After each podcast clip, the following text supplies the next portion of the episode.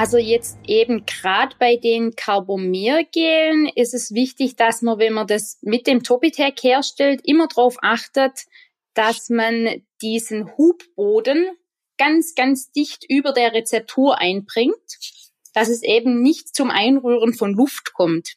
Mhm. Das ist da wirklich die Krux, die sonst stattfinden kann, dass man nachher ein sehr stark mit Luftblasen durchzogenes Gel hat, was man wirklich nicht möchte.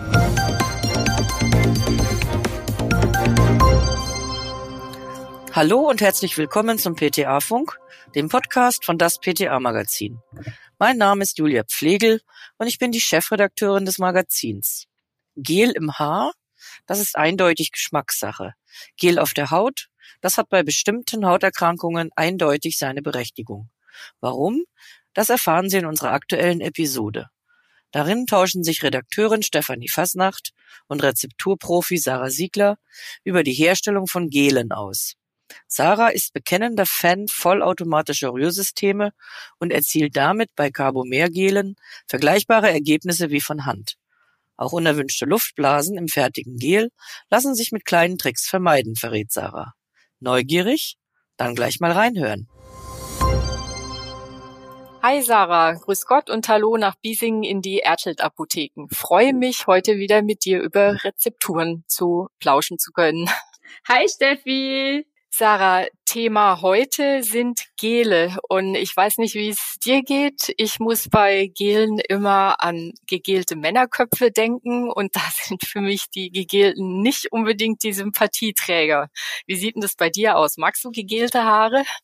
Oh Steffi, mir geht's da ganz ähnlich. Also den Wettlook finde ich ziemlich eklig. ich denke da immer eher so an ungewaschene Haare und ja gut, es ist natürlich Geschmackssache, wie man sein Haar stylt. Ja, also ungewaschen finde ich auch nicht so dolle. Gut, man kann sich jetzt über Sinn und Zweck von Gel im Haar trefflich streiten, denke ich. In der Dermatologie haben Gele aber durchaus ihre Berechtigung, denn wenn ich jetzt ein Gel habe, womöglich noch mit einem Wirkstoff drin, klar, dann hat der Wirkstoff gewisse Wirkungen, die Grundlage des Gel an sich aber auch das entfaltet Eigenwirkungen auf der Haut. Kannst du mal sagen, wann Gele grundsätzlich eingesetzt werden können und wann lipidreichere Formulierungen die bessere Option sind? Ja, also gerade bei einer fettigen Haut kann ein Hydrogel sehr gut zum Einsatz kommen, weil es eher austrocknend wirkt. Das Lösungsmittel von einem Gel verdunstet bei einem Hydrogel auch angenehm auf der Haut und führt zu einem kühlenden Effekt. Das kann man zum Beispiel bei einer entzündlichen Erkrankung wie Rosacea sehr gut nutzen, weil das da sehr angenehm sein kann. Wenn jetzt die Haut aber eher trocken ist, dann sollte man eher drauf schauen, dass eine gute Balance zwischen Feuchtigkeit und Fettanteil in der Formulierung ist. Und da sollte man dann eher zu einer Creme greifen. Genau, weil das Gel in diesem Fall die Haut einfach noch mehr austrocknen würde. Genau. Während bei der Rosatia, da brennt die Haut ja oft und dann ist dieser kühlende Effekt ganz angenehm. Ja. Klar, und Gele bei fettiger Haut oder zu Akne neigender Haut sind da natürlich auch die bessere Wahl.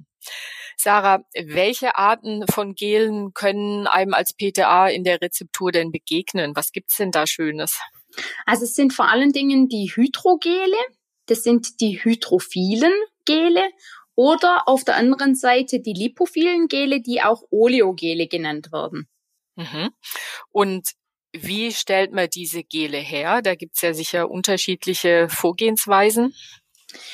Also im Regelfall wird ein Quellmittel eingesetzt, was in der Flüssigkeit zum Gelieren führt. Bei den Oleogelen werden lipophile Flüssigkeiten, wie jetzt zum Beispiel dickflüssiges Paraffin oder auch fette Öle, zum Beispiel mit hochdispersem Siliziumdioxid geliert. Dann gibt's aber auch noch den Sonderfall bei Paraffin, da wird Polyethylen eingesetzt und dadurch kommt es zu unserem wohl bekanntesten Vertreter der Gruppe, das ist das hydrophobe Basisgel DAC. Allerdings kann man das nicht im Apothekenrezepturalltag einfach so herstellen, sondern das ist ein spezielles industrielles Verfahren. Das wird zusammengeschmolzen und dann auch schlagartig wieder abgekühlt. Mhm. Und dazu hat man in der Apotheke nicht die Möglichkeiten, ne? Leider ja. Ja. Und die Hydrogele, du bist ja jetzt auf die Oleogele eingegangen. Wie sieht's bei Hydrogelen aus? Die Hydrogele kommen deutlich öfter vor. Sie sind im Regelfall transparent und als Basis wird eine Flüssigkeit wie zum Beispiel Wasser oder Glycerol oder auch Propylenglykol eingesetzt. Dann wird das Ganze mit einem Quellstoff, wie zum Beispiel einem Zellulosederivat oder auch Polyacrylsäure, auch Carbomer genannt, versetzt und darin eben ausgequollen. Mhm. In der Dezemberausgabe von das PTA-Magazin werden wir in der Rezeptur ein hydrophiles Metronidazolgel vorstellen. Quellstoff ist die gerade von dir angesprochene Polyacrylsäure, also das Carbomer. Kannst du mal bitte erklären, wie man das herstellt? Genau, also da handelt es sich um eine NRF-Rezeptur und im NRF wird empfohlen, dass eine manuelle Herstellung stattfindet, unter der zuerst alle festen Bestandteile abgewogen und gemischt werden und dann kommt zu dieser Pulvermischung Propylenglykol dazu und dann wird erstmal angerieben. Danach wird dann erst anteilsweise das Wasser zugegeben und das Gel wird dann ausgequollen. Wenn das Gel komplett fertig ist, werden dann noch die eventuellen Verdunstungsverluste wieder ergänzt. Mm, das darf man nicht vergessen, gell? Genau, ganz wichtig. Ja. Drum auch zu Beginn immer die Tara nehmen, dass man da auf jeden Fall am Schluss die Verluste auch ergänzen kann. Mhm. Und du selber, du stellst das Gel jetzt aber lieber vollautomatisch und nicht äh, manuell in der Fanta-Schale her. Kannst du mal erzählen, warum? Ja, also ich selber bin einfach ein ausgesprochener Fan von diesen vollautomatischen Systemen, das gebe ich zu.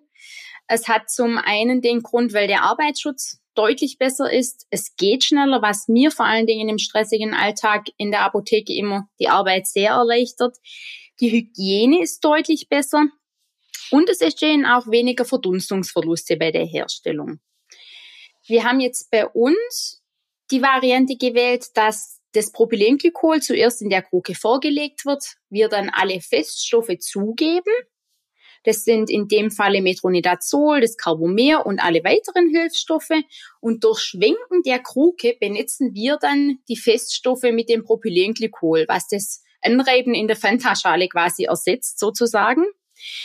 Zum Schluss geben wir dann das Wasser zu und im Topitec wird im Gelprogramm gerührt. Der Vorteil bei den Carbomergelen ist, dass die Base, in unserem Fall das Drometamol, eben zur Gelbildung gebraucht wird und einen Feststoff darstellt, den wir einfach mit den anderen Wirkstoffen zusammen abwiegen können und in die Kruke reingeben können. Mhm. Wenn man zum Beispiel NaOH verwenden würde, dann wäre es schon schwieriger, ne? Das ja. wird ja auch manchmal zur Gelbildung eingesetzt. Genau. Okay.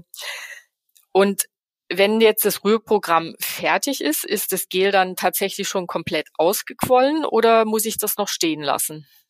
Also das komplette Gelgerüst wird wirklich erst nach dem Mischvorgang komplett ausgebildet. Daher ist es wichtig, dass man die Kruke noch kurz stehen lässt. So eine kurze Ruhezeit sollte eingeplant werden. Es geht aber erstaunlich rasch. Also das ist wirklich nicht lange. Mhm. Was ist das so ungefähr? Viertelstunde, zehn Minuten? Weniger, oder? weniger. weniger. Also wenn man wirklich dann anfängt und die Endkontrolle machen möchte, dann ist das Gel eigentlich schon nahezu fertig. Gibt es sonst noch was zu beachten, wenn ich das Carbomer-Gel herstelle? Also jetzt eben gerade bei den Carbomergelen ist es wichtig, dass man, wenn man das mit dem Topitec herstellt, immer darauf achtet, dass man diesen Hubboden ganz, ganz dicht über der Rezeptur einbringt, dass es eben nicht zum Einrühren von Luft kommt. Mhm. Das ist da wirklich die Krux, die sonst stattfinden kann, dass man nachher ein sehr stark mit Luftblasen durchzogenes Gel hat, was man wirklich nicht möchte. Und da ist es auch wichtig, dass man eben gerade in diesem Blackbox-System des vollautomatischen Rührsystems nochmal eine Endkontrolle macht. Mhm. Also Stichwort Innenprozess und Endkontrolle, das ist beim Carbomergel vor allem auf die Luftblasen zu achten, dass da nicht zu viele entstehen.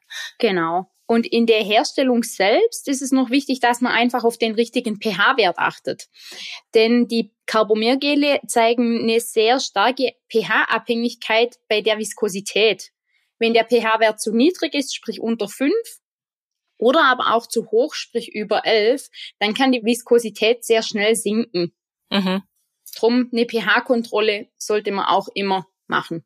Mm, sonst wird das Ganze zu flüssig. Genau, und wenn man viel Wasser einsetzt, also Wasser als Basis, dann muss man unbedingt bei der Plausibilität auch immer auf eine ausreichende Konservierung und ein geeignetes Konservierungsmittel achten.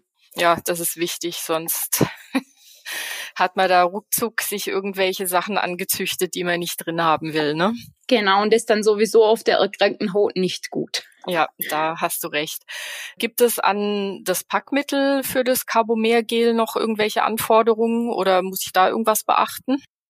Es kommt auch immer ein bisschen auf das Einsatzgebiet an, also wo soll der Kunde das auftragen. Dann kann man bei der Herstellung von Hand natürlich immer eine Abfüllung in der Tube vorziehen. Das bietet sich da einfach an. Da hat man dann auch die Auswahl von allen gängigen Hilfsmitteln, eben Aufsätzen wie zum Beispiel nasal, vaginal, anal, was auch immer man benötigt. Bei der Herstellung im vollautomatischen System kann man das gut in der Topic Tech Kruke als Primärpackmittel belassen, denn die Lichtundurchlässigkeit von diesen Kruken wurde geprüft und ist absolut in Ordnung. Und auch viel diskutierte Verdunstungsverluste unter diesem Drehmechanismus sind innerhalb der üblichen Therapiezeit, wie jetzt in unserer Laufzeit, nicht relevant. Mhm. Okay, ja, das ist wichtig zu wissen. So, jetzt hatten wir uns ja über das Carbomergel unterhalten. Es gibt aber auch noch andere Quellenmittel, nämlich die Zellulose-Äther-Derivate. Was muss ich denn da grundsätzlich bei der Herstellung beachten? Also bei uns im Apothekenalltag kommen diese sogar noch deutlich häufiger vor. Diese können am besten in einer manuellen Herstellung hergestellt werden. Es gibt dabei verschiedene Methoden die einfachste und gängigste, wie, es, wie wir sie auch zum Beispiel in der PTA-Schule gelernt haben, ist einfach, die Flüssigkeit wird vorgelegt und der Gelbildner wird dann aufgestreut. Dabei ist darauf zu achten, dass es dann wirklich auch fein und klumpenfrei geschieht. Anschließend wird dann dieser Gelbildner eingearbeitet, also eingerührt und komplett ausgequollen. Und das kostet mitunter einfach etwas Zeit, dieses Ausquellen. Am Ende wieder ganz wichtig, die Verdunstungsverluste ergänzen damit nachher wirklich auch die Konzentration von unserem Gel und dem Wirkstoff stimmt. Eine weitere Möglichkeit ist, dass der Gelbildner vorab angerieben wird. Das kann man zum Beispiel mit Glycerol oder Propylenglykol machen. Oder im Fall von alkoholischen Rezeptoren kann man den Gelbildner auch zuerst im Alkohol ein bisschen dispergieren und dann nach Zugabe mit Wasser voll ausquellen lassen. Mhm. Gut, also habe ich ganz viele verschiedene Möglichkeiten und muss halt gucken, was die Rezeptur da vorsieht oder verlangt. Genau. Ja, Sarah, wir zwei könnten, glaube ich, jetzt noch relativ lange und noch viel mehr in die Tiefe uns über Gele unterhalten, aber leider sind wir schon wieder am Ende unserer Podcast-Zeit und alle, die unseren Podcast kennen, wissen, was jetzt kommt, nämlich dein Aufreger der Woche. Ja, auch mein Aufreger der Woche hat diese Woche mit einem Gel zu tun. Wir stellen bei uns im Apothekenlabor ein Deo mit Aluminiumchloridhexahydrat auf Gelbasis selber her im Defekturmaßstab und haben das eigentlich immer auf Lager.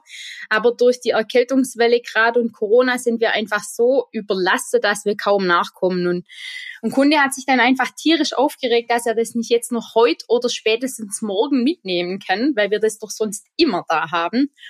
Aber wir haben dann für uns beschlossen, Schweißflecken unter den Armen sind zwar sehr unangenehm, aber nicht lebensbedrohlich. Und ja, wir müssen im Apothekenalltag momentan einfach Prioritäten setzen und da muss so ein Deo mal zwei, drei Tage warten können. Hat, hat der Typ gegelte Haare gehabt? ich weiß nicht, ob ich das jetzt aus Datenschutzgründen schon sagen darf, aber eher nein. okay.